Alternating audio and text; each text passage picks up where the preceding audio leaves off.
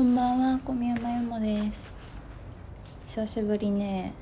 あの飲酒しながら映画を見たいテンションになってしまい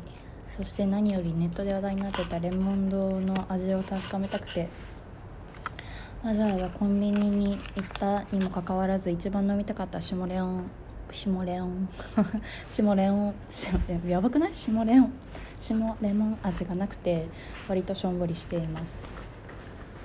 でもねあのちょっとさっき飲んだんだけど定番レモン味も普通に美味しい。うん。あーもうね3週間ぐらい労働を休んでおりまして私。で日々日記を書いたり犬の散歩に行ったり好きな本を読んだり映画を見たりゲームをしたりマジ余生じゃんみたいな暮らしをしてるんだけど飽きるね余生。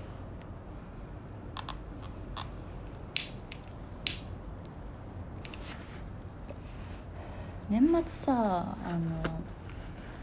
なんかみんな1年を有意義にするために焦り始めるじゃないですか。なのにこの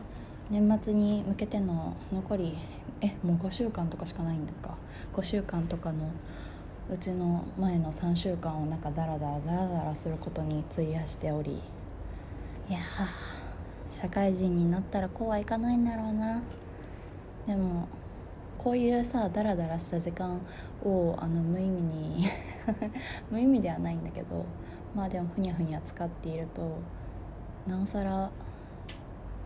やっぱ私は人生において真相になる時が欲しいと思う。思っちゃうな。いやまあ実際そのさなかにいたらクソクソしんどいんですけどしんどくないですかってなんか真相な時期って。でもそういうのがあった方が1年の年表がなんかドラマチックで面白いしなんかおばあちゃんになった時にあのなかなか悪くなかったなって思えるファンキーおばあちゃんになっていたいのでやっぱり来年からは地獄と天国を行き来したいな。てかマジ図書館本当にねあのすごいなんか税金を納めてよかったなと思える公共施設すぎてさなんかやっぱりお金がないわけじゃないですか学生のうちって。でその中でこう面白いなって思う小説とかまあ気になってる本とかなんか知らなかった分野のものとかをこう無料でまあとはいえ我々のね知税血税？何あれ？何て読むの？いやそういうのであの作られてる施設としてこうなんか本当に図書館みんなもっと利用すべきだなと思った。私ももっと利用しようと思っております。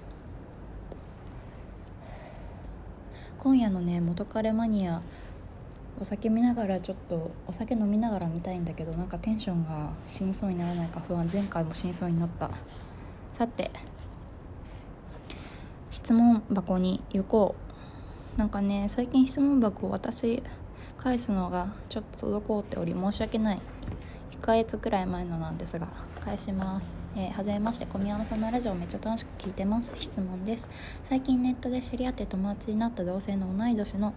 えー、児童施設暮らしの子が私と比べるとかなりの経済格差があります。どれぐらいかというと私は大学進学に奨学金を使わず通えるくらいなんですがこれめっちゃ羨ましい。彼女は大学なんて持ってのほかもしかしたら明日ご飯が食べれなくなるかもしれないくらいです。その彼女と電話とかメッセとか何かしら連絡を取るたびに何かにつけてあなたは恵まれてていいよねと言ってきて毎回自分の不幸話を始めてきます。もう100回は聞きました。100回ってえぐない。365日のうちの、まあ、軽く3分の1.5とかえぐいね。そして最近私が何も苦労せず生きていけるのが羨ましいなど散々なことが言われました。しかし自分で言うのもあれですが苦労もかなりしている方だと思います。ですが彼女からしてみれば私は全然苦労していないと思うのも当然であり全くもって反応できませんでした。彼女がすごく恵まれてないのも不幸なのも努力家なのもすごいわかるのですがそれを他にひたすら自分の環境に家庭環境に対して言葉は悪いですが悲んでくるのがすごく嫌です。ですがそれ以外は話が面白くてすごくいい子なので切るに切れません。どうすればいいのでしょうか？ありがとうございます。あのね離れた方がええべ。としか言えない。だってさえー、質問者さんはその子とその子のこと話が面白くて普段はだからそういう話以外の時はいい子だと思うんかもしれないですけどでもそれにしても友人の人生とか友人の苦労を軽んじるのってどうなの？クソカスじゃない？普通に。なんかなんだろうな。なんか家庭環境とかが家庭環境とかそういう経済格差とかであの他人のことを、うん、思いやる余裕がないとか相手には相手の地獄があるっていうことをあの想像できない自分と絶対比較してしまって相手を悲んでしまうっていうのはあるのかもしれないけれど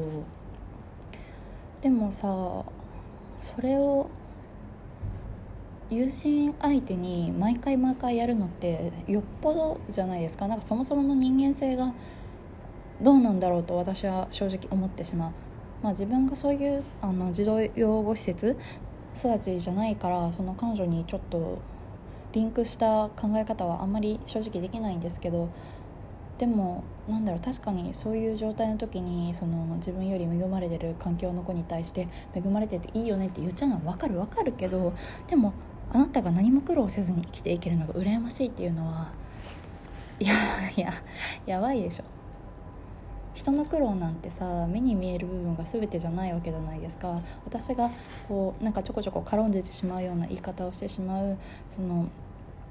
パリピと言われるウェイ系の悩みがなさそうな人たちだってそれなりになんか失恋からなんか立ち直ったりだとか家庭の不和によりなんかこういびつな傷を抱えてたりとかする可能性が全然大いにあるわけですよね。なのにそれをさ友人である人に対して毎回電話とか連絡のたびに言ってくるのはね鬼ヤバ鬼ヤバだよ。ストロングゼロかよっつう話です。ちょっと今のは意味わかんなかったけど。なんか私留学をしていてさその留学先があの、まあ、ちょっと特殊な環境でその人がすごいあお金を持ってたんだよねじゃないとまあ留学生の受け入れとかはできないんだろうけど。でその人を見てたらなんかめちゃくちゃお金を持ってる人ってあのそういうまあ、お金がない人苦労してる人のためにあの貴族の施しみたいなノブレス・オブ・リュージュみたいなことができるわけですよ。めっちゃ金があるし大抵の問題は金で解決できることの方が多いから。でもさ多分質問者さんは普通の女子大生だしそういうことができるほどの何て言うんだろう個人的力まだないわけじゃないですか。だからなんだろうまあ女子大生という肩書きはあれど普通のさあの女友達として存在するべきなのになんかそこを そこでさあのあなたは恵まれてていい私はすごく苦労してきたみたいなことをなんか言ってきてあげくその人の人生を軽んじる発言をするのってヤバじゃない？ヤバだよ。だからなんかそのさめちゃ大富豪とかだったらわかるけどそういうわけじゃない人って多分そういうなんだろうその児童養護施設だったりするさ一人の女の子に何もしてあげられないじゃないですか。だから距離を置くのが一番良くないって正直思っちゃうな。だって普段の会話が面白くても自分の人生を軽んじてくる相手と一緒にいるというか関わり続けるのって正直しんどいでしょ。なんだろう結局自分のしんどさは自分にしかわからないそこを友達っていうあれであの軽んじてくる相手とはやっていけないというかなんか別に仲良くする必要性なくない？と思っちゃう。いや分かる。仲良くしたい気持ちはめちゃ分かるんですけど私もクラブの人仲良くしたいなと思っていたしでも結局基盤が違う相手とはどれだけ心を通わせたくても通わせれないことがあるしっていうかそもそも自分のあの苦労とかを想像せずにそうやって軽んじてくる相手とは仲良くする必要マジねと思います。だって別に普通に話が面白くていい子って言うけどさいいい子ではなくない？毎回そういう愚痴を言ってくないけど